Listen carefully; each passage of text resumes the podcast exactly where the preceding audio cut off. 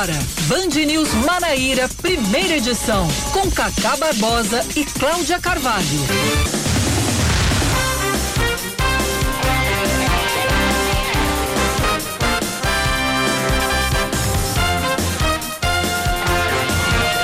9 horas 28 minutos em João Pessoa, 9 horas 28 minutos na Paraíba. Bom dia, bom dia, bom dia. Hoje é terça-feira, é dia 28, 28 de setembro de 2021. Está começando mais um Band News Manaíra, primeira edição comigo, Cacá Barbosa e com Cláudia Carvalho. Bom dia, Cláudia. Muito bom dia, Cacá Barbosa. Bom dia para todos os nossos ouvintes. E nós, como sempre fazemos, vamos juntos até 11 horas, trazendo as principais informações do estado da Paraíba. Eu relembrei os meus tempos de que eu fazia FM musical na Rádio 98, também uhum. na extinta Paraíba 101 FM, né? O meu Cláudia Carvalho. Aquele ar bem rasgado, né? Quando a gente anunciava a música, daí você é um sucesso! Eu fazia muito isso. Ave Maria, tem hora que dá saudade, mas tá bom, deixa quieto aqui. 929, vamos aos destaques desta terça-feira, 28 de setembro de 2021. Vamos que vamos!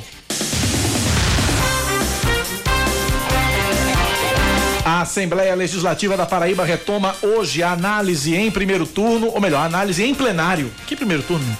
Análise em plenário do projeto que cria o chamado passaporte da vacina no estado.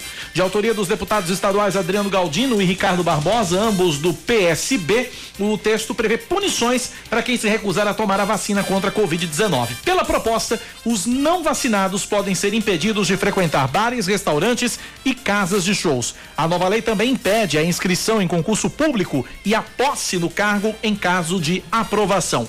Quem já é servidor público estadual pode ser proibido de receber o salário. Deve sair amanhã o edital do concurso público para a Polícia Civil da Paraíba, que vai preencher 1.400 vagas. O anúncio foi feito ontem pelo governador João Azevedo, que afirmou que este vai ser o maior concurso realizado para a categoria no estado. Devem ser abertas eh, vagas para delegado, perito, escrivão e papiloscopista, entre outras áreas. O ministro interino da Saúde, Rodrigo Cruz, deve anunciar daqui a pouco, às 10 da manhã, novidades na pasta, na solenidade que marca os mil dias do governo governo de Jair Bolsonaro. O evento acontece no busto de Tamandaré, aqui em João Pessoa. Também estão previstas visitas aos estandes de testagem e vacinação contra a Covid-19 e a entrega de veículos do Ministério da Cidadania, além da apresentação de vídeos institucionais e uma participação do presidente da República. Além de Rodrigo Cruz, a comitiva do governo federal é formada pelo ministro de Minas e Energia, Bento Albuquerque, pelo secretário de Vigilância em Saúde, Arnaldo Medeiros, e pelo chefe de gabinete do Ministério da Saúde, João Lopes de Araújo Júnior. E essa participação de Jair Bolsonaro, só para ressaltar, será feita de forma remota. Ele não vai estar presencialmente, óbvio. O ex-governador da Paraíba, Ricardo Coutinho, vai se filiar ao Partido dos Trabalhadores nesta quinta-feira, às 5 horas da tarde. O retorno de Ricardo ao Partido dos Trabalhadores é acompanhado pela filiação dos deputados estaduais Cida Ramos, Estela Bezerra e Jeová Campos, além da ex-prefeita do município do Conde, Márcia Lucena, todos saindo do PSB. O ato de filiação deve ter a presença do ex-presidente Lula, da ex-presidente Dilma Rousseff e também da presidente nacional da sigla, Gleisi Hoffmann. Uma pergunta ainda inédita da pesquisa do IPEC sobre a corrida eleitoral mostra que um terço dos brasileiros acredita que um candidato não ligado a Lula ou Jair Bolsonaro deveria ser eleito presidente da República. De acordo com o jornal o Globo, 31% dos entrevistados escolheram essa opção. Outros 45% responderam que Lula deveria ser eleito novamente e apenas 19% consideram que Bolsonaro merece um segundo mandato. Na semana passada, o IPEC, IPEC para quem não sabe é o novo nome do Ibope, fez uma simulação com oito possíveis nomes da chamada terceira via. Ciro Gomes, Sérgio Moro, Datena, João Dória, Luiz Henrique Mandetta, Rodrigo Pacheco, Alessandro Vieira e Simone Tebet. Juntos eles somaram 18% das intenções de voto, representando o um empate técnico com Bolsonaro no limite da margem de erro de dois pontos percentuais para mais ou para menos. No levantamento, 45% votariam em Lula, 9% disseram que votariam em branco ou nulo e 5% não sabem ou não responderam. Falar de esportes, Cláudia. A estreia do Botafogo no quadrangular do acesso à Série B do Brasileirão vai contar com a presença de torcedores no estádio Almeidão. O jogo contra o Ituano, sábado às 5 da tarde, vai ter mil ingressos à disposição. 300 vão ser destinados aos sócios torcedores e outros 700 devem ser vendidos a partir de amanhã. De acordo com a diretoria do Belo, os locais de venda e retirada dos ingressos ainda vão ser divulgados. Botafogo e Ituano ano é o primeiro jogo com público na Paraíba depois do início da pandemia. E a Rádio Band News FM Manaíra transmite ao vivo o jogo que abre a batalha pelo acesso para a Série B e todas as partidas do Belo no quadrangular final. Inclusive um presentaço para o time do Botafogo, para o Botafogo Futebol Clube, que hoje completa 90 anos. A gente fala sobre isso já já. 9:33 na Paraíba.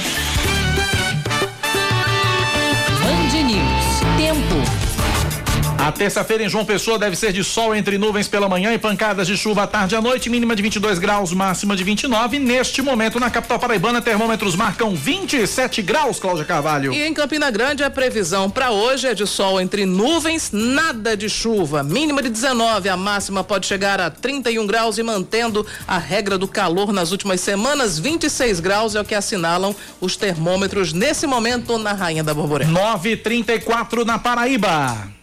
Yeah!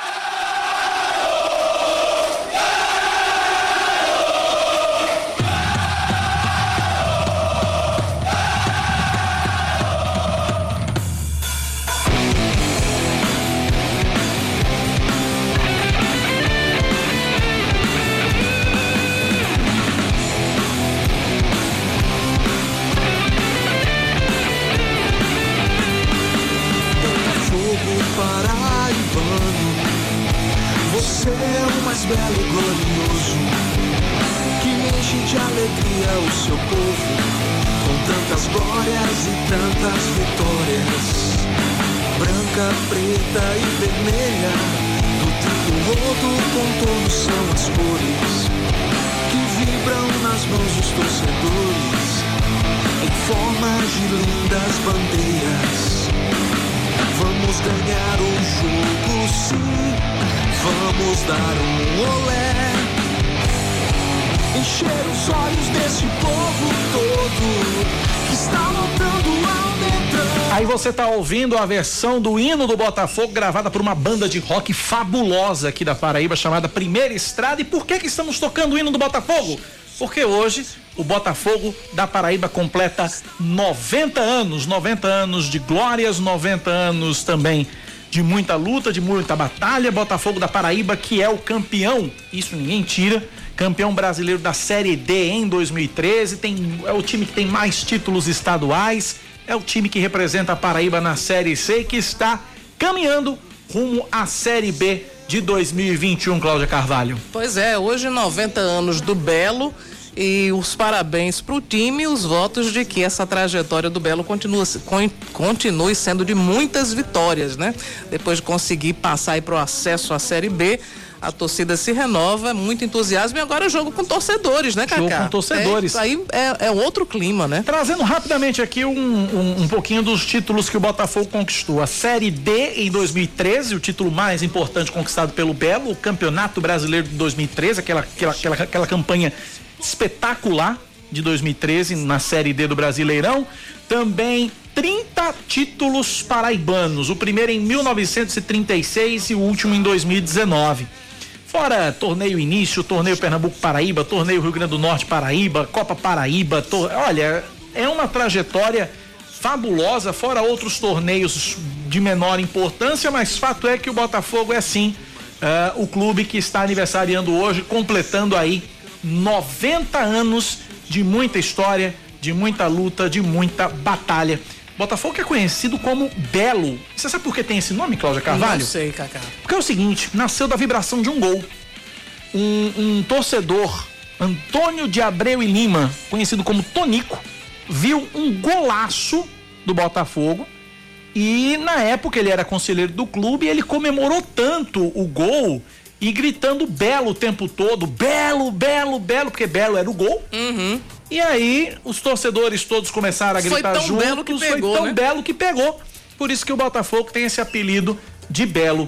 Então tá aí. Fora outros títulos que o Botafogo tem, matador de tricampeões, porque na época, no início da década de 80, venceu o Flamengo, o imba- até, o então imbatível Flamengo, no Maracanã, por 2 a 1 em 1980. O Internacional também por 2 a 1 Ambos eram tricampeões brasileiros, ou seja, Botafogo, 90 anos de muita história, de muitas conquistas e com certeza a caminho de mais uma, que é a vitória do Botafogo a conquista do Botafogo, o acesso do Botafogo à Série C do, à Série B do Brasileirão. Caminhada essa que começa sábado, 5 da tarde, contra o Ituano, com transmissão aqui da Band News FM no Almeidão, com torcida no estádio. Pois é.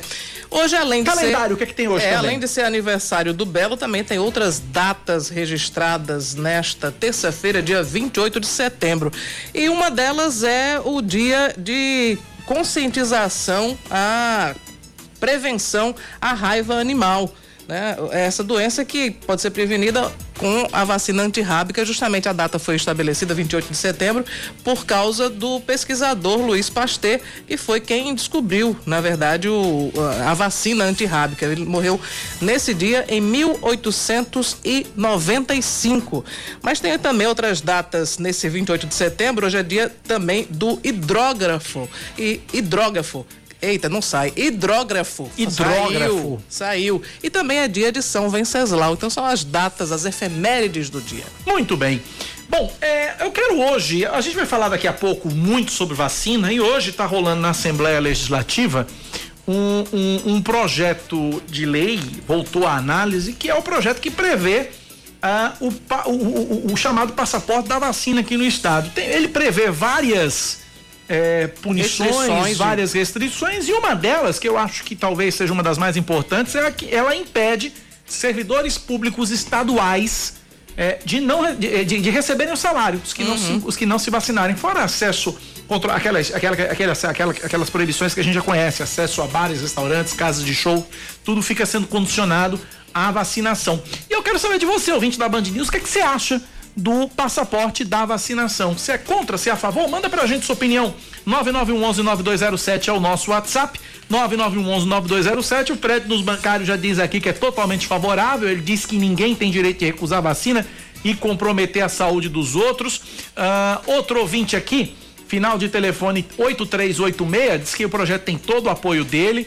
Tá feito o registro, enfim, vários ouvintes participando, interagindo. Quero saber de você qual é a sua opinião? Outro ouvinte aqui, ó, acho que as pessoas têm o direito de não querer tomar, mas acho que mais importante é o direito das pessoas que não querem correr o risco de se contaminar. Ouvinte aqui, mandem os nomes de vocês também, que é importante. Ouvinte final telefone 8785 mandando pra gente. Uh, outro ouvinte aqui, gravando áudio. Vamos colocar o áudio do ouvinte, vamos lá. Bom dia, Cacá. Bom dia, Cláudia. Bom dia, ouvintes da Band News. Meu nome é Jefferson, motorista de aplicativo. E sou a favor, totalmente a favor. Porque isso aí é uma forma de, de incentivar as pessoas a se vacinarem, né? E a vacina salva vidas. Os números estão aí para servirem aí de parâmetro.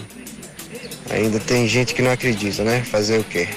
Obrigado, ouvinte, pela participação. Outro ouvinte aqui, final de telefone 5480, diz: Estamos em um país democrático onde eu tenho livre arbítrio. Uh, outro aqui, o Damião de Intermares, diz que é a favor, como também aeroportos. Enfim, participações dos ouvintes aqui no nosso WhatsApp. Pois é, a gente estava falando no início sobre o, o, Dia Mundial de Luta contra a Raiva, que é uma doença que acomete os animais, né? Isso. Mas que pode também ser transmitida aos humanos. A incidência de raiva na América do Sul diminuiu 98% depois que se descobriu a vacina, né?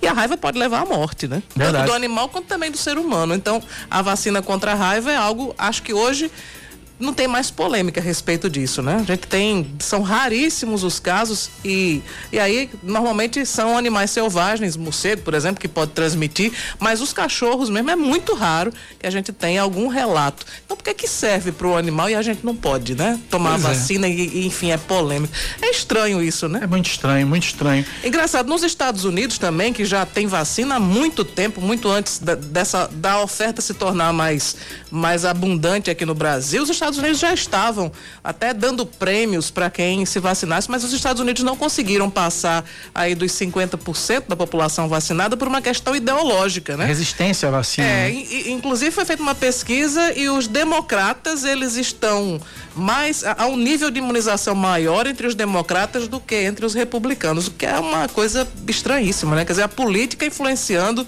na sua concepção sobre a sua saúde e a saúde da coletividade. Porque, na verdade, é um direito coletivo, né? Se você não, não está imunizado, aumenta a sua chance de contrair o coronavírus e, obviamente, também de contaminar outras pessoas. Mais ouvintes aqui participando, ouvinte final telefone 4030, perfeito no papel, vamos ver na prática. Uh, outro ouvinte aqui, final do telefone 4192. Bom dia. Opressão para as pessoas de bem, trabalhadores. Porém, digo, devemos tomar a vacina, pois ela nos protege e protege os outros. Deixa eu ver mais aqui, mais participações aqui. Ouvinte, final telefone 4948. Acho excelente. Aqui no Rio de Janeiro já está funcionando há alguns dias e é visto que muitas das regras sanitárias não são cumpridas pela população em geral. Isso garante que, pelo menos em ambientes muitas vezes fechados, as pessoas estejam lá dentro e estejam de alguma forma imunizadas ou com resistência elevada a qualquer variante da Covid-19. Ah, deixa eu ver quem mais aqui. Mais um ouvinte aqui, final telefone 8586 inconstitucional, uma vergonha para esses governantes que foram colocados lá para proteger o povo e estão mandando o povo para o matadouro sem direito à defesa canalice sem tamanho, querendo entregar o Brasil aos comunistas. Tenho Minha vergonha de todos senhora. e a maior parte da mídia vendida, como a Band e a Globo e outras, apoiando essa safadeza sem tamanho nenhum, tem escrúpulos. É, aí a gente lê tudo. É, 600 mil pessoas morreram porque mesmo foi a mídia que matou. Foi a mídia que matou. Acho super interessante, já que muitos não querem tomar a vacina por negacionismo, babaquice. Ouvinte final do telefone 4696. Uh, Michel Rodrigues do Jardim Veneza. Fala, Michel. Bom dia, Cacá. Bom dia, Rejane. Bom dia a todos os ouvintes. Eu gostaria de dar minha opinião no seguinte, que as pessoas têm que se conscientizar de que a vacina é um remédio para prevenção. Prevenção de contaminar outras pessoas. A gente tem que sempre pensar no outro e dessa forma a coletividade ganha. Você veja aí quantas milhares de pessoas foram salvas por causa da vacina, em todo mundo, né? Então, o negacionismo não. Vacina sim e bom dia a todos. Valeu, Michel. Um abraço para você. Paulo do Castelo Branco é favorável. Uh, deixa eu ver quem mais aqui. Flávio de Cabedelo. Fala, Flávio. Cacá e Cláudia, bom dia. Sou totalmente favorável a esse cartão né, de vacinação, informando ali a vacina que você tomou, primeira ou segunda dose. Mas o mais importante é saber se isso vai realmente valer, né? Se vai ser praticado na ponta por todos os estabelecimentos. É, participei de uma reunião numa igreja agora no final de semana e o pastor, onde o pastor falava que não tinha, que o vírus já tinha ido embora, já tinha acabado. Falando para as pessoas que estavam assistindo aquele culto. Né? Enquanto isso, seu líder se vacinou nos Estados Unidos. Então, assim, é, precisa ter uma fiscalização maior. Algumas lojas pararam de trabalhar com álcool em gel, de, de verificar a temperatura, a orla cheia de gente, os bares cheios de gente. Eu acho que deveria ser mais fiscalizado, né? Que o vírus está rodando por aí. Um abraço e um segundo tudo pode mudar.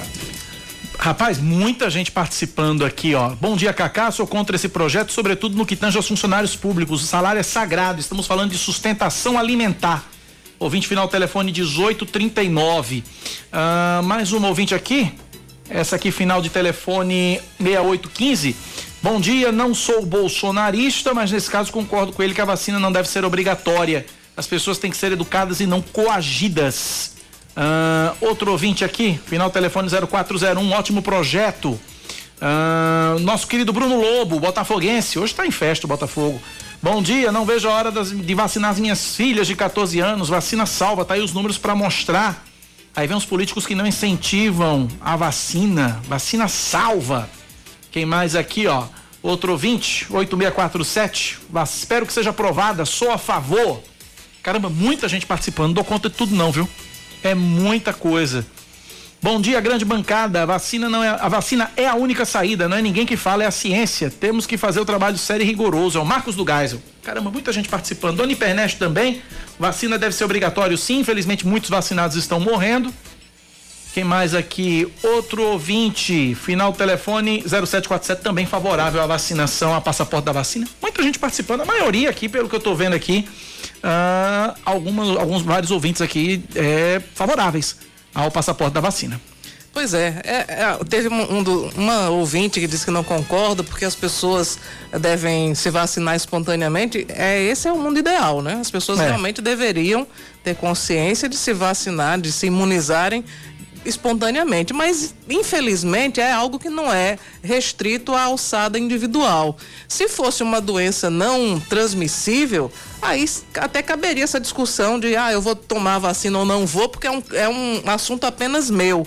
Mas como a gente sabe que ela é altamente transmissível, que a variante Delta, por exemplo, essa mais recente, que foi diagnosticada aqui na Paraíba, ela aumenta até o, o, a transmissibilidade, é bem maior do que as, as, demais. Então não é um caso apenas individual, é um caso de saúde pública. Você, você não tomando a vacina, você deixa as pessoas perto de você vulneráveis. Como são muitas mensagens, eu vou pedir para Samara e para e para Amanda fazerem o seguinte, darem uma olhada, meninas, nas mensagens e façam um placazinho contra a favor, quantos são favoráveis ao passaporte, quantos são contrários, para a gente trazer no final do programa. Eu acho que fica legal para a gente ter uma amostragem aí de quantos são favoráveis e quantos são contrários ao passaporte. Acho muito legal a gente fazer isso. No 948 na Paraíba. Cláudia, tem, mudando de assunto, tem concurso à vista, né? Sim, tem concurso à vista. Deve ser publicado nessa quarta-feira o edital do concurso da Polícia Civil da Paraíba. Esse anúncio foi feito ontem pelo governador João Azevedo e o concurso prevê a oferta de 1.400 vagas. O documento com todas as informações para inscrição, o edital completo vai estar disponível no Diário Oficial do Estado. Então, você que está se preparando já para a realização desse concurso, agora, na quarta-feira, dia 29, estaremos publicando o edital para a realização do concurso público para a Polícia Civil com 1.400 vagas. Isso é um reconhecimento ao esforço de todo um segmento de funcionários, de servidores que tem desempenhado um papel importantíssimo para a Paraíba e para a sociedade. Segundo o governador, esse será o maior concurso realizado para a categoria na Paraíba. O último foi feito há 13 anos. O gestor aproveitou o anúncio para destacar a importância da polícia fazendo com que a Paraíba tenha uma segurança que se caracteriza pela sua eficiência, sendo classificada como a quinta melhor segurança do Brasil, a segunda melhor do Nordeste, e se faz exatamente por isso, por conta do conjunto de pessoas, de homens e mulheres que fazem a segurança pública nesse estado. E a Polícia Civil, que já recebeu a autonomia financeira, autonomia administrativa, que já recebeu mais de 800 promoções, também agora receberá um reforço muito grande de novas pessoas participando participando e serão aprovadas nesse concurso. O governador também fez um balanço de concursos e editais que foram divulgados, foram realizados durante esses dois anos e oito meses de gestão. Esse é um governo que, nesses poucos dois anos e oito meses, já realizamos e estamos em processo de realização seis concursos públicos e já fizemos mais de 20 chamamentos simplificados. Essa é a forma que nós tratamos e fazemos com que o servidor se sinta protegido, se sinta prestigiado. Para acessar o edital, basta uh, acessar o Diário Oficial do Estado no endereço aunião.pb.gov.br barra DOE, que, é as, que são as iniciais para Diário Oficial do Estado. Repetindo, aunião.pb.gov.br barra DOE. Já foi adiantado pelo governo que as vagas estão distribuídas em várias áreas: delegado, escrivão, técnico em perícia, necrotomista, agente de investigação, papiloscopista e também perito. Todas as oportunidades são de nível superior. Os salários variam entre 3 mil e 9 mil reais. 9 da manhã, 51 minutos na Paraíba, 9 e 51. Você ouvinte interage com a gente pelo nosso WhatsApp no 9911 9207, 9911 9207. Uh, sobre ainda a questão das vacinas, tem uma, uma, uma história nova aí, Cláudia Carvalho, eu não sei se você já acompanhou, e é um vídeo que viralizou nas redes sociais, que é o transvacinado. É, eu, eu fiquei é, surpresa para dizer o mínimo, né? É o transvacinado, é um novo termo que começou a se popularizar após um vídeo gravado durante os protestos de 7 de setembro, viralizar na internet. Nas imagens, uma mulher que se identifica como Ana Paula Palagar, 34 anos, defende que as pessoas possam ser transvacinadas. A definição para isso, segundo ela, são de que pessoas são pessoas que se sentem vacinadas mesmo sem ter recebido o imunizante. Ela diz o seguinte: esse movimento transvacinado está no mundo todo. São pessoas que se sentem vacinadas mesmo não tendo um corpo vacinado. E a gente quer respeito sobre isso. A gente quer que as pessoas respeitem a nossa visão e o nosso sentir de estar vacinado. Esse é o movimento de transvacinados, não só no Brasil, como na Espanha, na França, nos Estados Unidos está se espalhando pelo mundo todo. Da mesma forma que pessoas são respeitadas como trans, nós também queremos ser respeitados. Afirmou é, Ana uma, Paula. Faz uma referência aos transgêneros. Né? É. Né? Ela diz que as pessoas uh, transgêneros, por exemplo, o homem trans, ele se sente homem, mas ele não nasceu biologicamente homem. Aí ela faz essa relação para dizer que a pessoa se sente vacinada sem estar vacinada. Enfim. Eu, eu queria entender como é isso, né? Porque é, é, é, eu não sei, eu, eu, fico, eu fico, eu fico sem tentar, eu fico sem conseguir entender como é esse conceito. Né? É um trans... conceito, na verdade, desinformativo, né, Cacá? Completamente. Desinformativo. Mas, eu, quero não saber, mas eu, eu tô procurando a lógica nisso. São pessoas que não acreditam na vacina e que usaram essa, criaram essa, essa nomenclatura para disfarçar a descrença na ciência. É, eu fico tentando entender a lógica disso. 953 na Paraíba. A gente vai falar muito de vacina hoje aqui, muita gente participando, mas agora a gente vai para Brasília, porque ontem o Congresso Nacional derrubou o veto do presidente Jair Bolsonaro às federações partidárias. Por meio da federação, partidos podem se unir para atuar como uma só legenda por um mínimo de quatro anos. Fernanda Martinelli tem as informações direto da capital federal. Bom dia, Fernanda. Oi, Cacá, bom dia a você, Cláudia, bom dia a todos os ouvintes. É isso mesmo, né? Foi um veto, de certa forma, polêmico, porque com a decisão do Congresso Nacional de derrubar as coligações partidárias, a federação partidária é a alternativa para que partidos de pequeno porte possam sobreviver. Então, aí, com isso, o Congresso acabou derrubando o veto. Primeiro foi o Senado, depois a Câmara dos Deputados, que acabou derrubando o veto do presidente Jair Bolsonaro em relação às federações partidárias que agora poderão existir. E com isso, como você bem explicou, os partidos poderão se unir, partidos que têm o mesmo viés ideológico e poderão atuar durante quatro anos dentro do que dos candidatos eleitos pelas eleições. É, esse, com essa derrubada desse veto, possivelmente esse, esse formato de federação já pode funcionar a partir das eleições do ano que vem. E os partidos agora já começam a se articular em relação a esse formato. Agora, uma novidade para essa semana, ainda falando de eleições, né, depois desse cenário de federações partidárias podendo já funcionar em relação às eleições, um encontro muito esperado desde o ano passado pode acontecer essa semana aqui no Brasil. Quando eu digo isso é porque um dos convidados desse encontro mora nos Estados Unidos, que é o ex-juiz Sérgio Moro. Há uma grande possibilidade de que Moro se encontre com Luiz Henrique Mandetta para tratar sobre as eleições do ano que vem. As definições em relação a o que Mandetta hoje chama de melhor via, que seria uma terceira via que iria fazer oposição ao presidente da República Jair Bolsonaro e também iria atender aqueles eleitores que não querem votar no PT. Essa é a definição do Luiz Henrique Mandetta em uma entrevista que ele concedeu. Mandetta hoje é filiado ao Democratas, como já é há muito tempo, e Sérgio Moro negocia com o Podemos se irá ou não se filiar para as eleições do ano que vem. A grande expectativa é saber se houver uma união entre Mandetta e Sérgio Moro, dois ex-ministros do presidente Jair Bolsonaro, quem será candidato a presidente e quem será candidato a vice. Segundo Luiz Henrique Mandetta, Sérgio Moro não é político, embora converse com o universo político.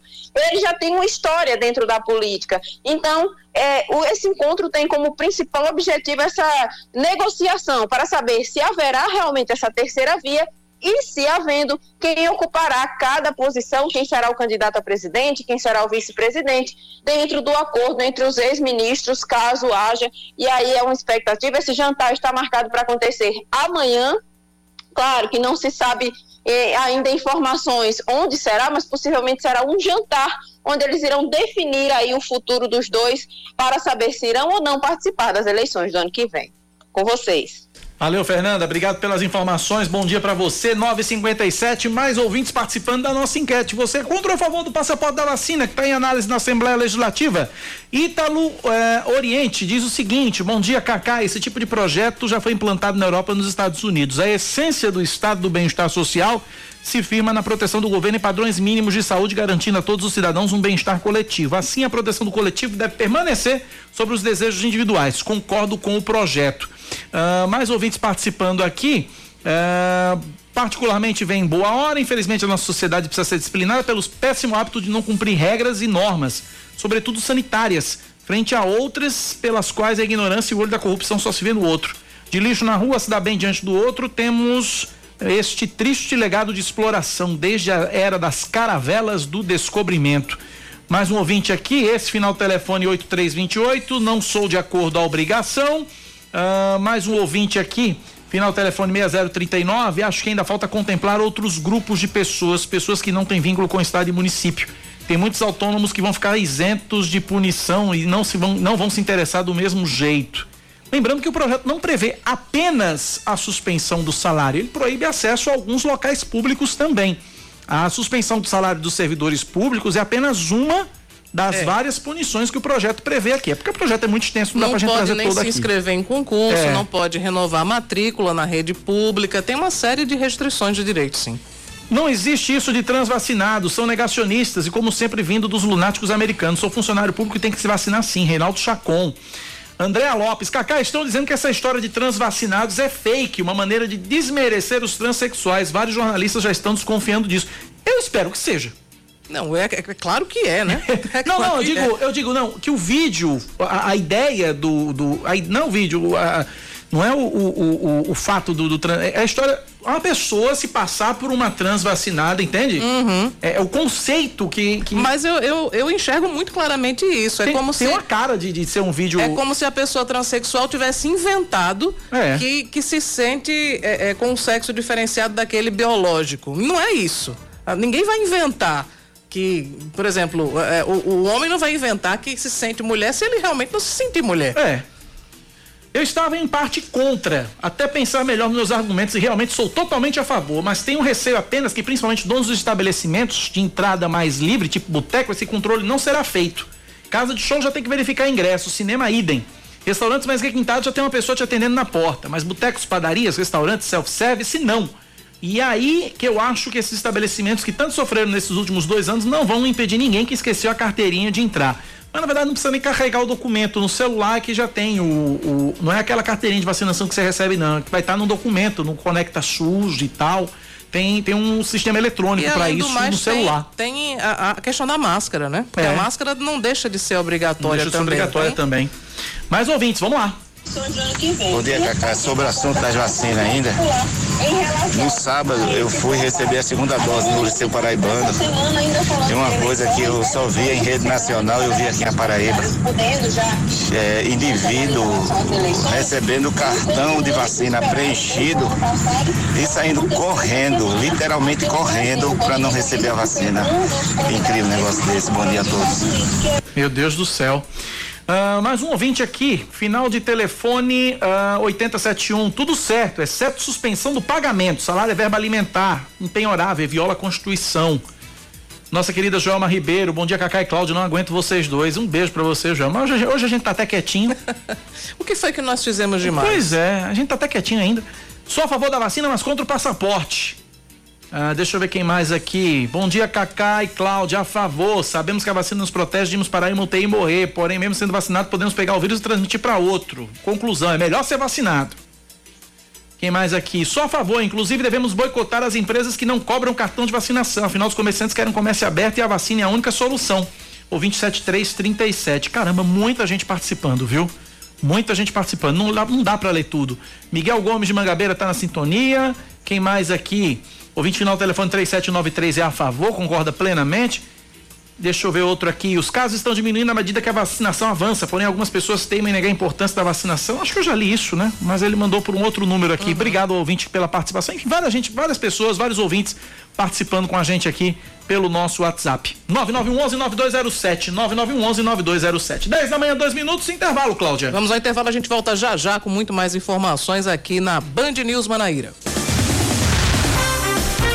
10 horas e 5 minutos, nós estamos de volta com o Band News Manaíra, primeira edição. E a Prefeitura de João Pessoa continua hoje a campanha de imunização contra a Covid-19 com a aplicação da primeira dose em adolescentes de 12 a 17 anos com comorbidade com deficiência permanente, além de gestantes e puérperas da mesma faixa etária. Também hoje está sendo aplicada a primeira dose para o público a partir dos 18 anos, sem comorbidades, Ainda a segunda dose das vacinas Coronavac, AstraZeneca e Pfizer. E a terceira dose nos idosos a partir de 70 anos e também em imunossuprimidos. A vacinação acontece em 21 postos distribuídos pela cidade e a lista está no site joaopessoa.pb.gov.br. Nos ginásios, o atendimento vai até o meio-dia e nos drive-thru até as três horas da tarde. Não há, e uma informação importante, não há necessidade de agendamento. É só chegar com os documentos e o bracinho e tomar vacina. A prefeitura de Pombal, no Sertão, vai mandar para o fim da fila os chamados sommeliers de vacina contra a Covid-19. Ainda tem isso, né? De Eles estão bem adiantados, né? Estão bem adiantados, né? Os cabas estão vacinando adolescentes. de acordo com a lei municipal sancionada somente ontem pelo prefeito doutor Vericinho, quem não quiser se imunizar alegando a marca da vacina vai ter que assinar um termo de recusa. A punição só não vale para gestantes, puérperas e pessoas com comorbidades mediante apresentação de laudo médico.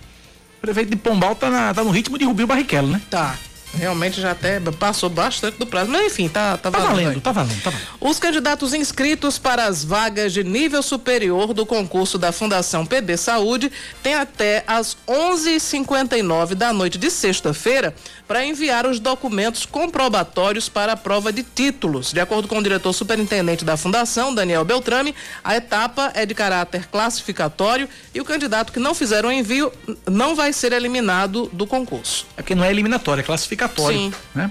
Agora a sua classificação vai para vai lá para baixo, vai lá para chão ou para o subsolo. A proprietária do circo, deu pena ver o circo ontem, inclusive, viu? A proprietária do circo, que foi destruído ontem por uma ventania no bairro Alto do Mateus, em João Pessoa, estima que o prejuízo beira os 100 mil reais. Josilene dos Santos afirmou que funcionários estavam no local no momento do acidente, mas ninguém ficou ferido. A estrutura desabou por volta das nove da manhã. O circo estava armado no bairro havia um mês, após quase dois anos com as atividades paradas por causa da, da, da pandemia.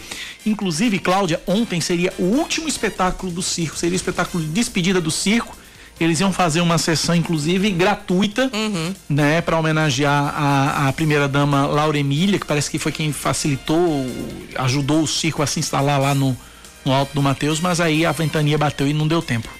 Pois é, desde o fim de semana, desde a sexta-feira, que a Marinha emitiu um alerta de ventos fortes de até 60 quilômetros aqui para o, o, litoral da Paraíba. E, infelizmente, o circo foi vítima desses ventos fortes, né? Então, acho que todo mundo que mora em João Pessoa já pôde verificar que tem ventado. Desde a sexta-feira, realmente, o, o alerta da Marinha estava completamente correto, porque desde a sexta-feira que tem ventado bastante aqui na cidade.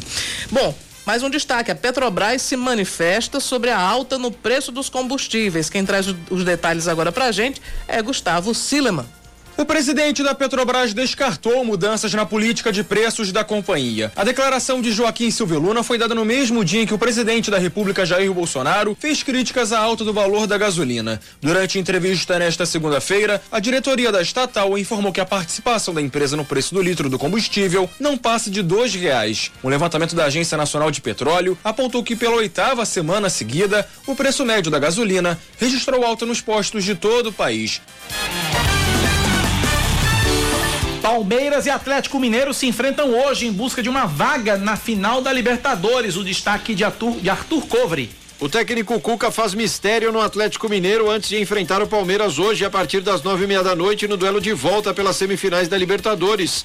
Diego Costa, Queno e Savarino seguem como dúvida e não estão confirmados para o confronto. Cuca voltou a negar favoritismo do Galo, mesmo com a torcida presente no Mineirão e com a derrota recente do adversário para o Corinthians pelo Campeonato Brasileiro. Cada jogo é uma história, vamos ver. Palmeiras perdeu um clássico, uma cobrança muito grande, né, que você tem em cima, mas isso não entra em campo na terça-feira. A Band News FM transmite hoje a partir das nove da noite Atlético Mineiro e Palmeiras pela Libertadores, narração de Marcelo do para toda a rede no Dial, com exceção de Rio de Janeiro e Goiânia. 10 e 10 na Paraíba. Uh, bom dia. Gostaria que tivéssemos respostas concretas sobre a conclusão da obra da antiga central de polícia. A população paraibana espera há quatro anos pela escola técnica. Será que o governador quer mais um mandato para concluir? O ouvinte escreve aqui. Uma outra solicitação na rua Sebastião de Oliveira Lima. Essa é para a prefeitura, hein? Próximo ao distrito mecânico, donos de oficinas deixam carros ocupando a calçada por tempo indeterminado, lugar que deveria ser dos pedestres. Aí é com a SEDURB, pessoal do Rádio Escudo da Prefeitura, Secretaria de Desenvolvimento Urbano da Prefeitura de João Pessoa, dá uma olhadinha lá na rua Sebastião de Oliveira Lima. O pessoal tá ocupando a calçada lá, Sedub junto com a Semob, dá uma passadinha lá para notificar esses veículos aí. Tá feito o apelo do ouvinte final telefone 5577. Muito obrigado pela participação e pela audiência. Vários ouvintes participando com a gente pelo nosso WhatsApp 9911 9207 9911 9207. São 10 e 11. A gente fala agora sobre um projeto de lei que permite a entrada de animais de estimação em hospitais públicos municipais para visitas aos tutores internados. É um projeto, é um dos projetos de lei do vereador João Pessoa, Bispo José Luiz, do Republicanos. Conversa com a gente a partir de agora. Vereador Bispo José Luiz, bom dia, seja bem-vindo à Rádio Band News FM. Bom dia, Cacá, bom dia, Cláudia, Câmara que fez o contato aí, bom dia aos demais que fazem parte aí da Band News é, Manaíra. Estou à disposição. Obrigado por ter nos atendido, Bispo Zé Luiz, que é ouvinte e participa da nossa Sim. programação, sempre manda mensagens pra gente aqui. Bispo, me fale sobre esse projeto, a entrada de animais em hospitais públicos. Explique pra gente, por gentileza, a origem desse projeto, vereador. Olha, o animal não é mais novidade nos lares, nas famílias.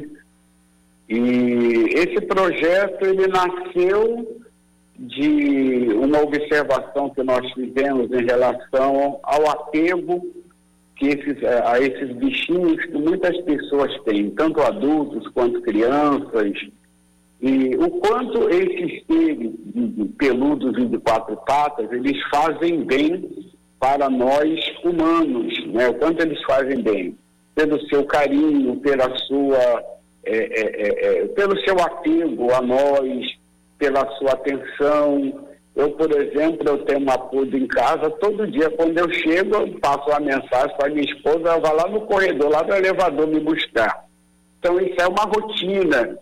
É, estudos comprovam também, Cacá, Cláudia, que a convivência com esses animais, com esses seres, eles fazem muito bem, tanto na parte é, psicológica, na parte emocional é, dos humanos.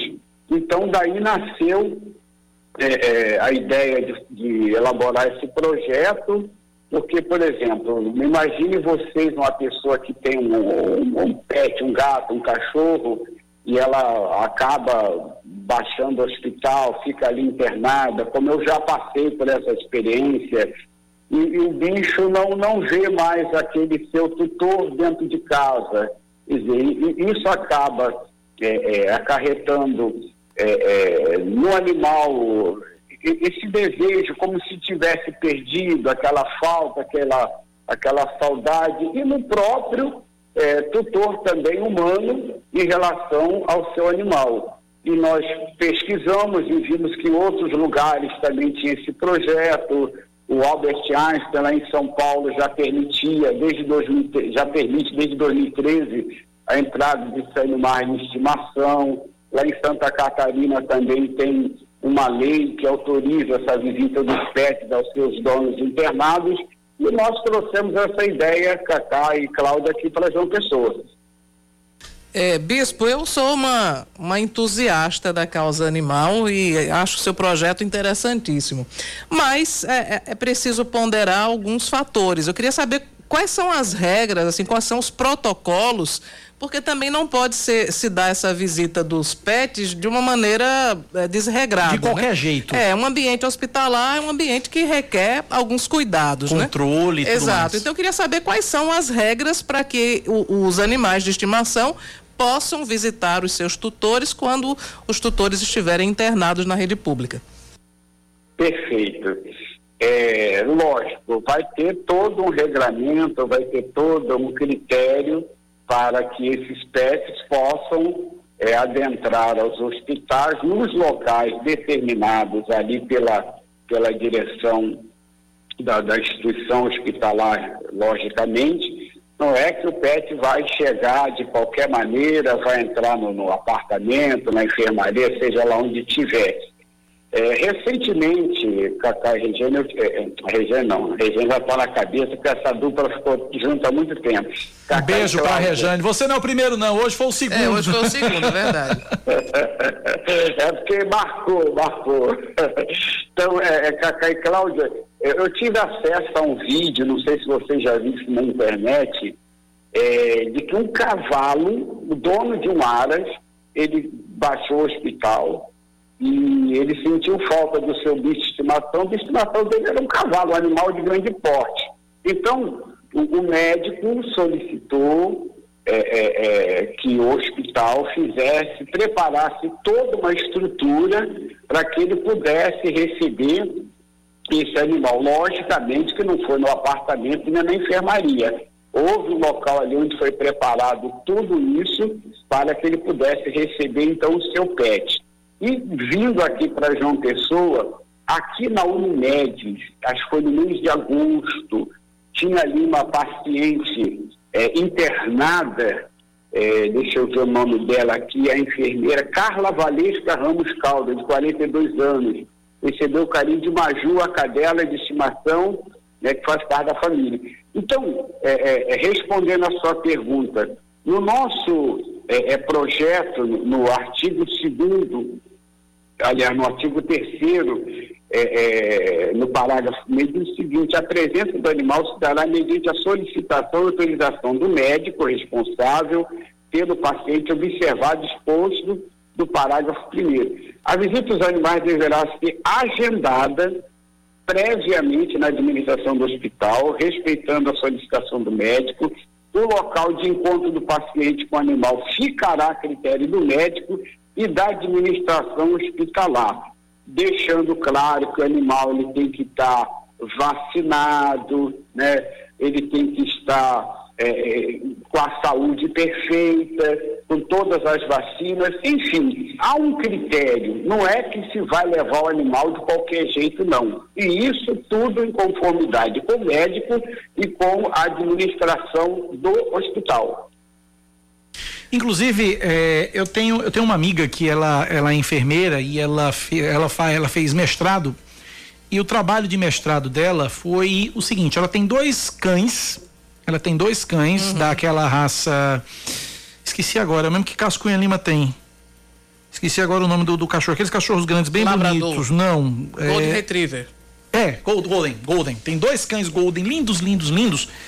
E esses cães, eles fazem parte de um projeto que ela usou como o projeto do mestrado dela, que é de. é, o- o, o nome do projeto é Oncão Terapeutas. Ela levava os dois Golden para o Hospital Napoleão Laureano aqui em João Pessoa e para o Hospital da FAP em Campina Grande para visitar as crianças. E ela, e, ela e, no estudo ela viu que o, o, o, as- o- a, a recuperação da- da- das, das sessões de quimioterapia, de radioterapia a que esses pacientes eram submetidos era uma recuperação mais rápida, porque mexia também com, com, com a cabeça do, do- do- dos É, e pacientes. até é biológico e químico mesmo, porque Exato. os tutores, obviamente, eles gostam muito dos seus pets. Então, quando eles recebem a visita, o organismo produz aqueles, aqueles as substâncias que dão a sensação de felicidade. Então, é, é isso, né? A pessoa fica mais feliz e a felicidade aumenta a imunidade também. Exatamente. Bispo Zé Luiz, eu, aproveitando a sua participação aqui, a gente, claro, queria destacar esse projeto, mas também o senhor faz parte, é vice-presidente da CPI da Banda Larga, que já teve algumas reuniões. Como é que está o trabalho na, na CPI? O que é que foi possível averiguar, analisar até agora?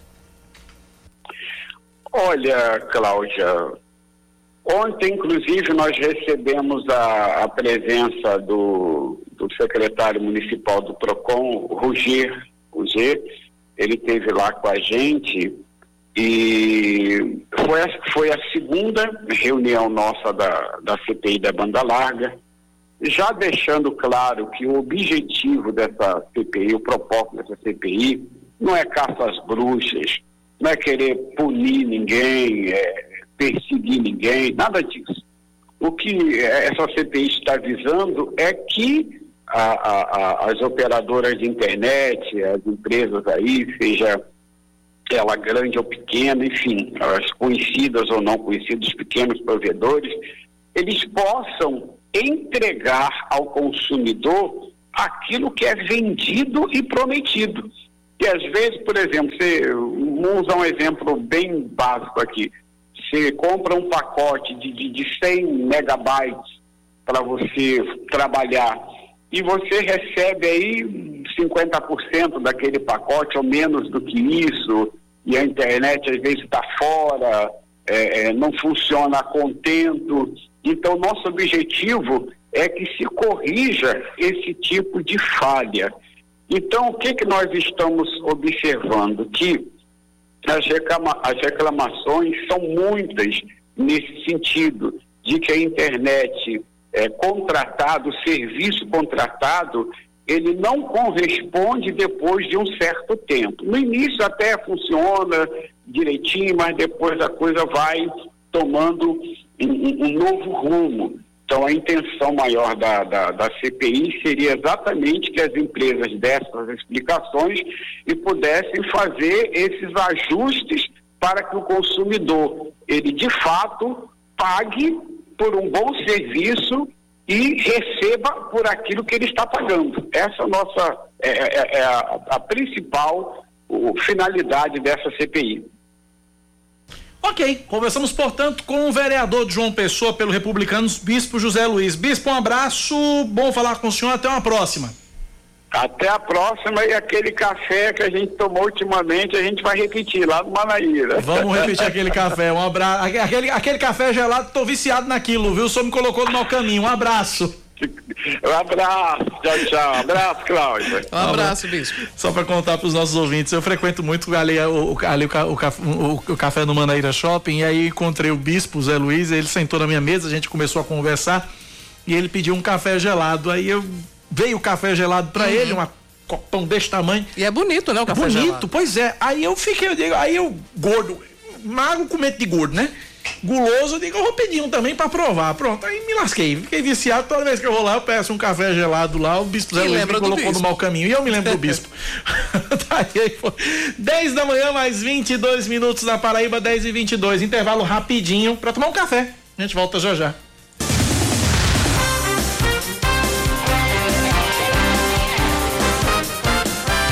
10 e 26 o prefeito de João Pessoa, Cícero Lucena, afirma que a capital paraibana pode adotar o passaporte da vacina já a partir desta semana. O documento pode ser acessado pelos aplicativos Conect SUS ou Vacina João Pessoa. Atualmente, quase 40 mil pessoas estão com a segunda dose em atraso aqui na capital. A Secretaria Estadual de Saúde distribui hoje para os municípios paraibanos 37.440 vacinas da Pfizer contra a Covid-19. Dessas, 31.590 doses são para idosos acima de 70 anos que precisam tomar a dose de reforço. E as outras 5.850 são para a primeira dose de adolescentes. Desde 19 de janeiro, quando a vacinação contra a Covid-19 foi iniciada na Paraíba, já foram enviadas 4 milhões 639.900 doses para todos os 223 municípios. O ex-prefeito de Campina Grande, Romero Rodrigues, se afasta temporariamente da pré-campanha ao governo do estado para se submeter a uma, cirurgia, a uma cirurgia. Ele disse que estava participando de um jogo de futebol há algumas semanas e que desde então vinha sentindo dores no ombro direito. Romero cancelou as atividades agendadas para os próximos dias e prometeu estar recuperado em breve. A cirurgia deve acontecer depois de amanhã.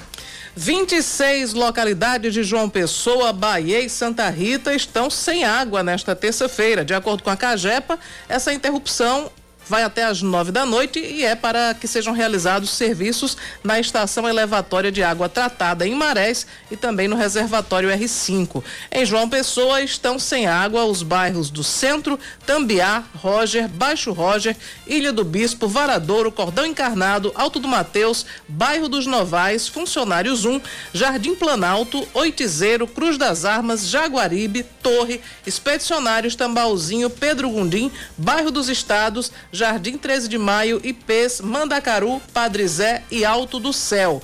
Também falta água em todo o município de Bahia e no distrito de Várzea Nova, que fica em Santa Rita. Informações sobre os serviços executados pela Cagepa podem ser obtidas gratuitamente, gratuitamente pelo telefone 115 ou através do site cagepa.pb.gov.br. Mais um destaque para você: um levantamento do Banco Central demonstra que subiu em agosto a taxa média de juros para pessoas físicas que buscam crédito. Em comparação a julho, o aumento foi de 1,1 ponto percentual. Um dos principais vilões, o rotativo do cartão de crédito, também subiu, alta de 4%. Atualmente, o índice está em 336% ao ano. Uma das explicações é a alta da taxa básica de juros que orienta todo o setor bancário do país. E vamos agora de esporte. Com a vitória por 2 a 1 um, sábado no Amigão, o Campinense vai jogar por um empate para se classificar para as quartas de final da Série D do Brasileirão. Os gols da vitória sobre o Guarani de Sobral foram marcados por Filipinho e Matheus Regis, enquanto Hugo descontou para o time cearense. A partida de volta, também sem público, está marcada para domingo, às três da tarde, no estádio do Junco, em Sobral. 10 da manhã, mais 29 minutos na Paraíba, 10 e 29. A gente segue com o nosso Band News Manaíra, primeira edição. Duas informações, Cláudia, que envolvem política barra família. Uhum. Né? A primeira é de que a deputada estadual Estela Bezerra pediu afastamento por 15 dias da Assembleia Legislativa. Acontece que a mãe dela, dona Orlandina Bezerra, ela tem um problema, tem Alzheimer está em estado avançado e a deputada Estela Bezerra pediu é, um afastamento de 15 dias para que ela possa dar mais atenção e cuidar de uma forma mais próxima da mãe Dona Orlandina. Como são apenas 15 dias, não vai haver substituição Sim. na Assembleia. A deputada apenas se afasta e fica desses 15 dias longe da Assembleia Legislativa para cuidar da mãe Dona Orlandina. E uma outra informação é que a bisavó do deputado estadual Tovar Correia Lima, dona Eurides Borborema, morreu ontem à noite aos 109 anos de idade. São duas informações, portanto, política barra família aqui na Band News FM. Pois é, a dona Orlandina já faz um, um, um tempo, já há alguns anos. Em dona que, Orlandina, que é a mãe de a mãe Estela. de Estela, que ela, ela realmente tem Alzheimer e até tive a oportunidade de falar recentemente com Estela ela falava sobre os cuidados, enfim. E, e para a família é, é, muito difícil lidar com é Alzheimer. Muito duro, né? É muito duro. É uma doença que realmente ela, ela acomete a pessoa e, e, e, também traz assim um reflexo muito muito forte para quem convive, né? Porque a pessoa deixa de reconhecer, deixa vai perdendo, né, a, a consciência de si e é muito complicado realmente. É muito... E para o deputado Tovar Correia Lima fica aqui os nossos sentimentos, né, pela pela partida da bisavó dele. Pois é. Agora, Cláudio, imagine a seguinte situação: você passar 36 horas preso no elevador. Meu Deus do céu, não gosto de imaginar isso não. Pois bem, um funcionário de uma rede de supermercados que estava desaparecido desde sábado no fim do expediente foi, pre... foi encontrado preso dentro do elevador do supermercado ontem pela manhã. Detalhe, o supermercado funcionou o domingo inteiro e ainda assim ninguém percebeu que ele estava preso no elevador. O elevador devia ser muito longe, né? De todas as dependências do supermercado. Deve ter sido. O, o, detalhe é que esse rapaz ele ficou dessas 36 horas ah. dentro do elevador, sem comer e sem beber. O período inteiro. Ainda mais desesperador. É um supermercado que fica em Santos, no litoral de São Paulo. É, ele trabalhava, ele trabalha há cerca de sete anos na, na, na unidade. Aí no final do expediente do sábado desapareceu, não voltou para casa. O pessoal começou, a família deu falta uhum. dele, começou a divulgar imagens dele nas redes sociais.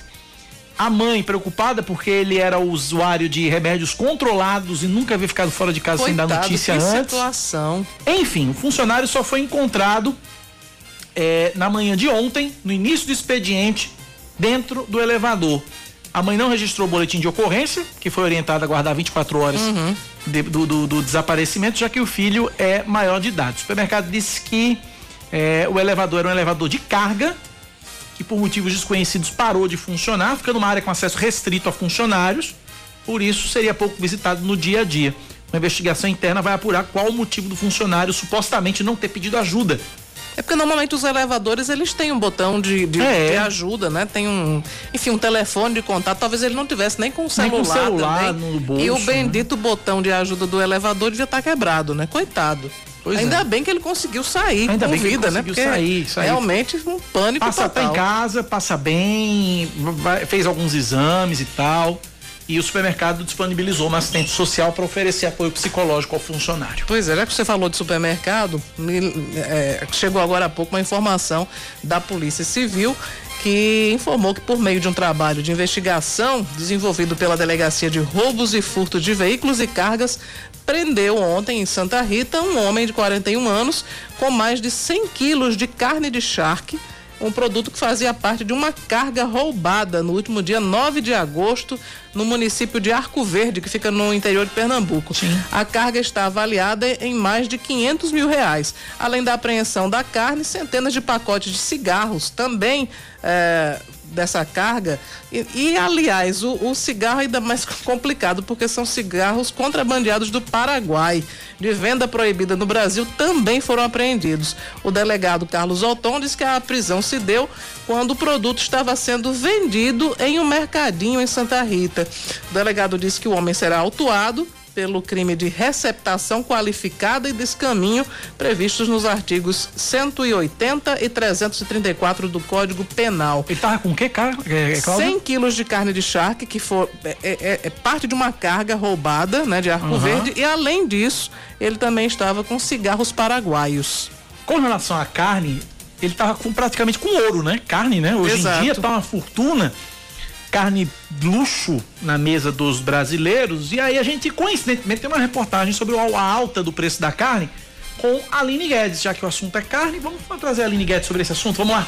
A combinação perfeita para o arroz e feijão está sendo deixada de lado. A carne bovina está cada vez mais cara e essa alta vem fazendo com que o consumidor procure outras alternativas para substituir o alimento. A gente está se virando só com ovo mesmo, salsicha e de vez em quando um pedacinho de fígado. Está comendo ovo e frango. Carne é quando dá. A gente substitui por um cachorro quente para comprar uma salsicha, outra coisa, mas churrasco está bem difícil. De acordo com a pesquisa do Procon em João Pessoa, o quilo da carne tipo fraldinha apresentou a maior variação de preço nos supermercados, 88,26%. O levantamento feito na semana passada mostra que o quilo da peça representa uma diferença de R$ 30,30 em dois supermercados da capital.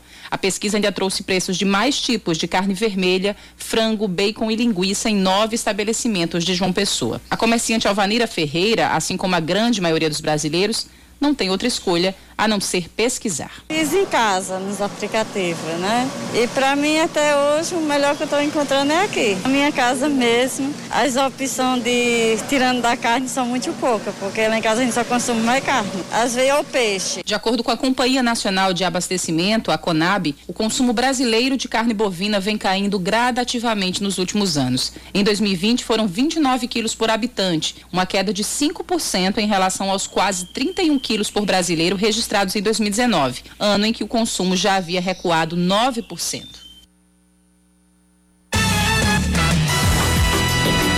Ontem no Brasil, gente, Cláudia Carvalho, um telespectador mandou uma foto do preço do quitute.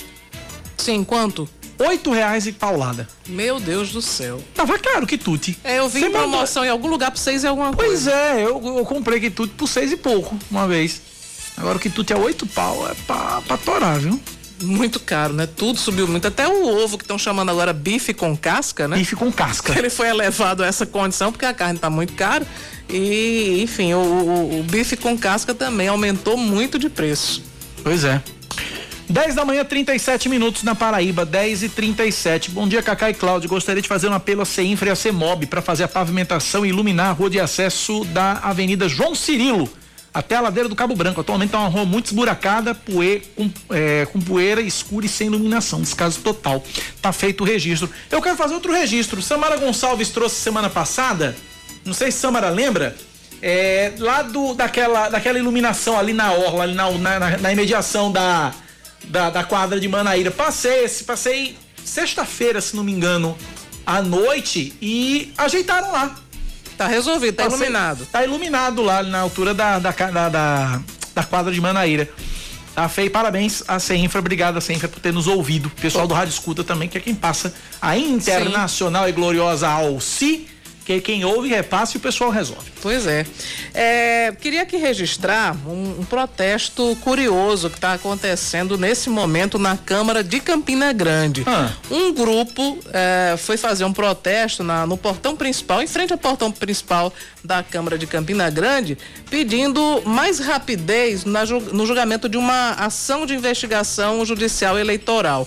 É uma ação que foi protocolada no ano passado, em dezembro do ano passado mas que ainda não teve nenhuma sentença, é, que alega que alguns partidos, por exemplo, Democratas, Solidariedade e PROS, teriam usado candidaturas laranjas para completar o percentual mínimo de 30% de gênero é, exigido pela legislação eleitoral. É, então, o pessoal foi para frente da Câmara com pacotes de laranja. Estão lá, né, reclamando o protesto bem-humorado em relação a essa ação que pede o julgamento das candidaturas laranjas desses partidos que eu citei e os manifestantes estão lá, alguns até vestidos com a cor laranja e segurando saquinhos de laranja em frente à Câmara. Que bonito. Eu fico, eu fico imaginando e a imagem deve ser linda. 10 da manhã, 39 minutos na Paraíba, 10 e 39. Vamos pro intervalo rapidinho? A gente volta já já com o último bloco do Band News Manaíra, primeira edição. A gente fala de turismo daqui a pouco, a gente fala de esportes com Yuri Queiroga. Tem também o evento lá de mil dias do governo Bolsonaro. Tudo isso já já depois do intervalo, que é rapidinho, 10 e 39 vai virar para 40. 3, 2, 1, 10 e 40.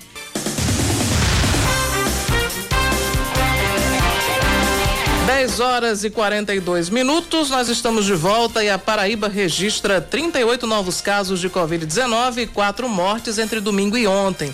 De acordo com o boletim da Secretaria Estadual de Saúde, desde o início da pandemia foram confirmados 441.193 casos, 9.298 mortes e 331.758 pacientes recuperados. Em todo o estado, a taxa de ocupação de leitos de UTI adulto, pediátrico e obstétrico é de 17%.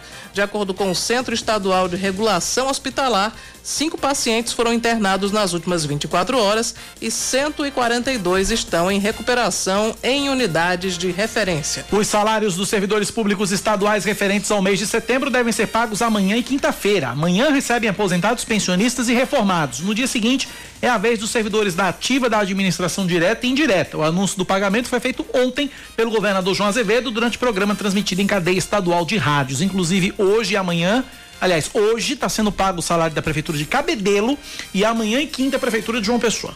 Muito bem, a gente segue aqui com os destaques da Band News Manaíra.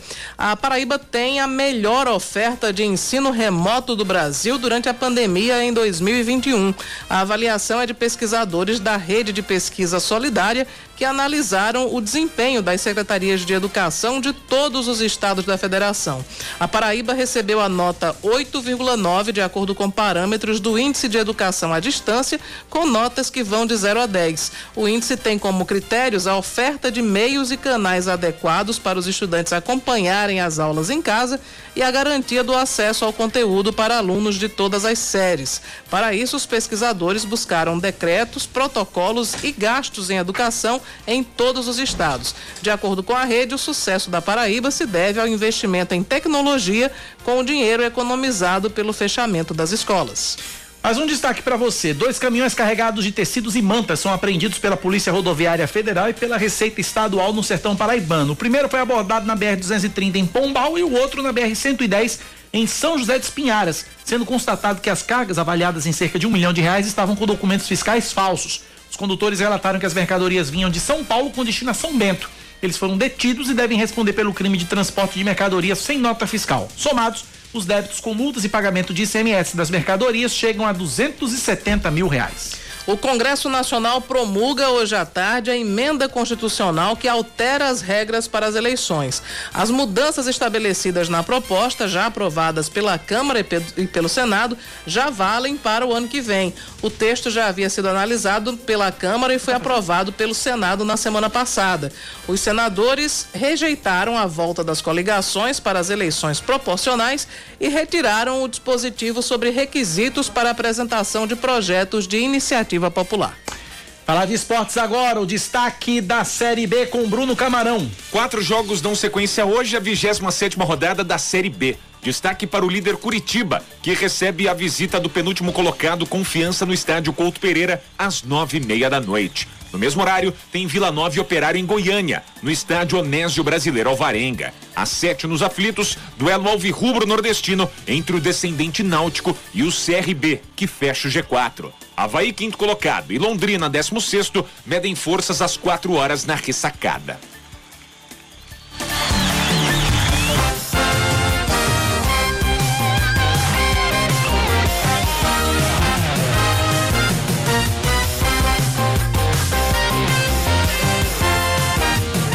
46 mil dias do governo Bolsonaro. Tem um evento acontecendo no Busto Tamandaré. Quem tá lá ao vivo é Oscar Neto. Fala, Oscar. Bom dia, Cacá. Bom dia, Cláudia. Pois bem, já chegaram aqui ao busto o ministro de Minas e Energia, Bento Albuquerque, e também o ministro interino da Saúde, o Rodrigo Cruz. Eles estão acompanhados do prefeito Cícero Lucena, também do secretário estadual de Saúde, Geraldo Medeiros. Em instantes devem ser é, divulgadas novas ações da pasta em ações no combate à Covid-19. Tem vários estandes por aqui para testagem para o coronavírus, também de vacinação para quem está com alguma vacina atrasada, o que já foi divulgado pela prefeitura. Em breve devem trazer novidade. Uma novidade que eu já acompanhei agora há pouco é que o secretário estadual de saúde, Geraldo Medeiros, vai anunciar, é, já, já adiantou que vai anunciar é, no, no novo decreto mudanças para eventos, eventos de grande porte aqui na Paraíba. Mas ele deve oficializar aqui durante essa cerimônia que celebra aí, que homenageia os mil e um, os mil dias, né, da gestão do governo Bolsonaro. Mais informações eu volto em instantes com vocês. Obrigado, Oscar, pelas informações. 10 e 47 hora dele. Esportes com Yuri Queiroga. Assim como falei na coluna anterior que se o Botafogo quiser subir para a Série B, ele vai precisar entregar mais do que veio entregando e que, apesar de ter sido suficiente para classificar, ainda é questionável quando o assunto é pegar os, retarda os adversários que tem já ia falar em retardatários. Nesse caso, retardatário poderia ser o Botafogo, mas nem tanto ao céu, nem tanto ao inferno. Vamos considerar que realmente o Botafogo está em defasagem de desempenho em relação aos seus adversários, mas tem uma chance de classificar-se. Voltando agora ao Campinense, após essa, essa digressão no início da coluna, se eu falei em relação ao Botafogo, também falo em relação ao Campinense. Um time que, se não foi previsível enfrentando o Guarani de Sobral no jogo de ida das oitavas de final da Série D, pelo menos levou um gol muito cedo após abrir o placar com o Filipinho e por muito pouco não caiu na mesma esparrela de, de desistir do jogo muito cedo. Foi o que aconteceu nos dois jogos da segunda fase. Abrir uma vantagem, ainda que mínima, e depois praticamente abdicar do ataque, achar que o resultado está ganho, que o resultado está conquistado.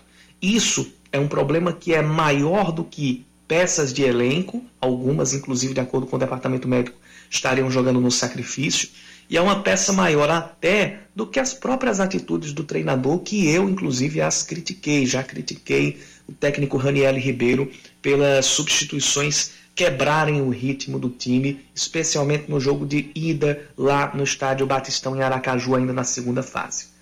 Isso é maior do que esses dois pontos. Isso é uma coisa chamada filosofia, uma coisa chamada mentalidade.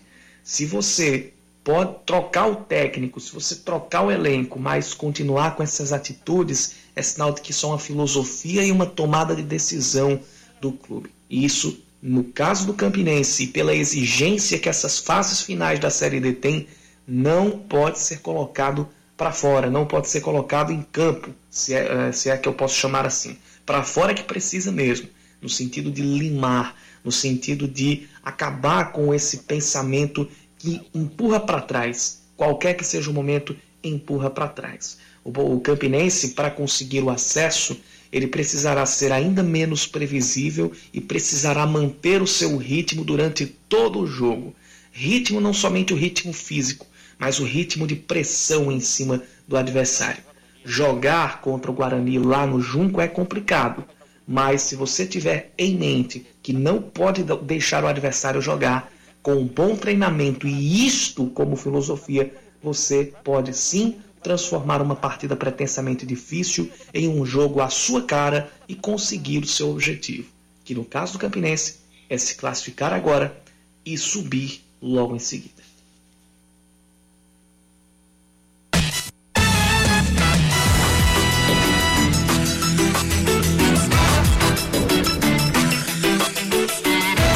10 da manhã, 50 minutos na Paraíba, 10 e 50 9911-9207 é o nosso WhatsApp. Prefeitura de Campina Grande firmou uma parceria com o Laboratório de Referência em Dessalinização da Universidade Federal de Campina Grande, que vai atender comunidades rurais.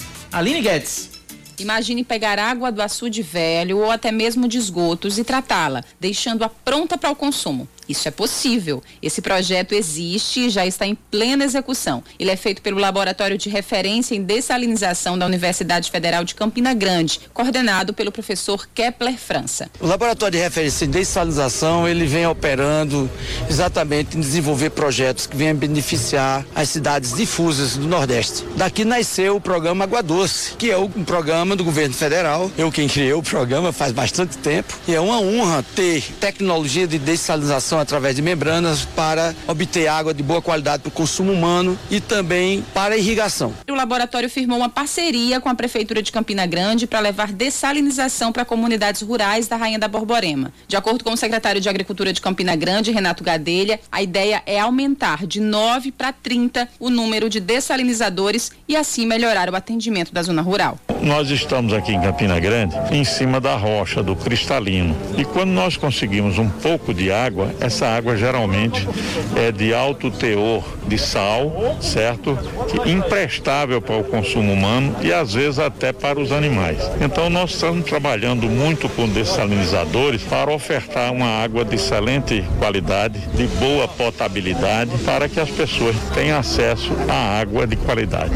A solenidade contou com a presença do prefeito Bruno Cunha Lima. O gestor conta que pretende não apenas oferecer mais água potável para a zona rural, mas também melhorar a capacidade de matérias orgânicas do homem do campo. É tanto a limpeza, dessalinização, a purificação da água para as comunidades rurais onde não existe abastecimento é, regular da Cagepa, por exemplo. Então, e, e diversas comunidades rurais nós estamos fazendo um trabalho intenso de perfuração de poços, com instalação de dessalinizadores, mas algumas dessas águas estão impróprias para consumo direto humano e esse trabalho aqui desenvolvido pela UFCG, pelo professor Kepler, em parceria agora com a Prefeitura de Campina Grande, vai nos dar a oportunidade de gerar água, de levar água potável para as comunidades rurais, é o que é essencial, visto que Campina, apesar de ter durante um certo período do ano um índice pluviométrico, né, um volume de chuvas é, satisfatório, mas durante o resto do ano nós vivemos diversos instantes de estiagem e muitas vezes falta água para o consumo humano. A ideia é que a parceria esteja em plena execução o mais rápido possível. Na verdade, desde o início do ano nós já temos trabalhado, como eu disse, na perfuração de poços, na instalação de dessalinizadores para tirar a água que é salobra, né, deixar a água em ponto de, de consumo humano. É, e fazendo isso, a gente com certeza vai garantir mais qualidade de vida e, inclusive, incentivar o desenvolvimento da zona rural, que esse é o nosso foco. Não é só levar a subsistência, mas levar o desenvolvimento, porque a partir disso nós vamos estimular a piscicultura em pequenos tanques individuais, nós vamos estimular a irrigação da, da, da produção orgânica. Enfim, tem muita coisa que pode ser gerado. Se os dessalinizadores da UFCG são capazes de purificar até mesmo a água do açude velho ou de esgotos, imagine a água salobra dos poços que são perfurados na zona rural de Campina Grande. 10h54, a gente começou o programa por volta das uh, nove e meia. Isso. Né, uma hora e meia de programa, nós recebemos de interações, fora os outros temas que a gente abordou aqui, a gente recebeu 66 participações de ouvintes respondendo se são contra ou a favor do passaporte de vacina. Uhum. E nós temos o resultado aqui. Dos 66, 56, ou seja, 85% dos nossos ouvintes que interagiram com a gente na nossa pesquisa responderam que são favoráveis ao passaporte da vacinação. E 10 são contra, 15%. Então, 56 a 10 é o placar, 56 ouvintes dos 66 que participaram são favoráveis ao passaporte Eu da vacina. vi que você tomou o cuidado de anotar tudo aí, então é um voto impresso e auditável também. Exatamente. né? Acabou de enquete. chegar o 57 do ouvinte Paulo Roberto. Pronto. Pronto. Tá aí.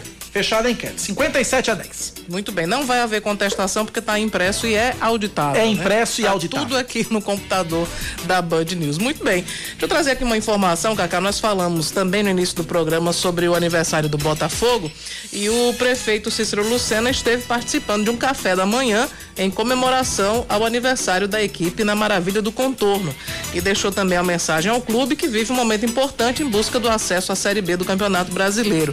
Ele disse que era uma alegria participar desse momento da comemoração e também que estão, a prefeitura está vivendo um momento importante, eh, vivenciando, estimulando a classificação para a segunda fase e a possibilidade de acesso para a Série B, que é um fato histórico. Recentemente, a prefeitura de João Pessoa e o Botafogo firmaram um convênio que vai impactar a cidade, segundo o prefeito, nos âmbitos social, esportivo, educacional e turístico. A parceria tem um patrocínio de 100 mil reais mensais ao Botafogo e, em contrapartida, as áreas do clube e a estrutura serão oferecidas para a realização de projetos sociais de educação e esporte que beneficiem as crianças pessoenses no trabalho de descoberta de novos talentos do esporte paraibano. Além de Cícero, também estiveram por lá no café da manhã do Botafogo o presidente da Câmara, o vereador Dinho Dausley, os vereadores Bosquinho, Coronel Sobreira, Júnior Leandro, Zezinho Botafogo e Marcos Henriques, além do secretário de Juventude, Esporte e Recreação Caio Márcio, o secretário de Gestão Governamental e Articulação Política Diego Tavares e a secretária de Educação e Cultura América Castro, além do secretário de Infraestrutura Rubens Falcão. Muito bem, 10 da manhã, 57 minutos na Paraíba, 10 e 57 Este é, este é o Band News Manaíra, primeira edição. Você ouvinte interage com a gente pelo nosso WhatsApp, 9911-9207, 9911-9207. O Paulo dos Expedicionários tá dizendo aqui que o Botafogo não tem futebol para subir, mostrou isso contra o Santa Cruz, que já estava rebaixado. Concordo, viu, Paulo, porque o futebol do Santa Cruz, pelo menos sábado, o que o, o, que o, o que o Botafogo apresentou sábado contra o Santa Cruz deixou muito a desejar. Tá certo que o Santa Cruz tinha uma motivação, os jogadores tinham motivação pessoal ali. Os jogadores do Santa Cruz estavam dispostos a mostrar serviço e sair de forma honrosa da série D, ser- da, da série C serem rebaixados, mas de forma honrosa. Os jogadores, individualmente, mostrar serviço, chamar a atenção de outros clubes e tal. Mas o futebol que o Botafogo apresentou ainda não é digno de Série B. Ainda não é digno de subir. É uma chance agora esse quadrangular, essas seis partidas do Botafogo avan- avançar, evoluir e garantir o acesso à Série B do ano que vem. A torcida existe, mas tem que, ter, tem que ser feito todo um trabalho em cima disso. Pelo futebol que foi apresentado na primeira fase, especialmente sábado, sei não, porque você deu um empate ali pro, pro Santa Cruz, é complicado. 10 da manhã, 58 minutos e meio na Paraíba. Cláudia Carvalho é um K, é um B, é um. Ossi! Acabou-se, é ponto final no Band News Manaíra, primeira edição. Eu ainda não vou embora, não. Vou esperar os caras chegar lá do Busto de Tamandaré. Eu vou ficar por aqui ainda um pouquinho. A pedido de Samara Gonçalves, que disse que vai fazer jejum e oração em meu favor. Olha aí, tá vendo? Já é um grande passo, veja é, só. É, também. Eu quero minha parte em dinheiro, Samara Gonçalves. Fica melhor. As riquezas do céu, né? Tá certo. Cláudia, você tem TV hoje, Cláudia? Tenho TV hoje. O que, é que tem hoje na TV? Hoje a gente vai falar sobre, na verdade, a coluna política com muitos assuntos. A briga lá entre Marcondes Gadelha e Zenildo Oliveira, que foi parar na justiça. Vamos falar também sobre a participação de Cartacho em Campina Grande, que ele fez críticas Eita, muito foi. duras ao governador João Azevedo. Me parece que Cartacho está querendo tomar o lugar aí de, de veneziano na terceira via, né? É. É a primeira vez que ele se posiciona assim, muito fortemente contra o governador João Azevedo. Enfim, vamos falar sobre todos os fatos, a filiação de Ricardo na quinta-feira ao PT, enfim, todos os fatos mais novos da política paraibana. Meio-dia no Muito Mais, na TV Band Manaíra. Exatamente. Muito bem. Eu, às quatro da tarde, estou de volta na TV com, o Band, com o Brasil Gente Paraíba. Amanhã cedinho com o Expresso Band News. E ainda fico por aqui um pouquinho enquanto Oscar chega, da, chega do, do, da- do Busto Tamandaré. Para que Samara possa fazer muito jejum e oração ao meu favor, que eu estou precisando. 10 Glorifique de pé, irmão. Hã? Glorifique de pé, irmão. Aleluia, glória a Deus. Tchau, até amanhã. Valeu. Você ouviu Band News Manaíra, primeira edição.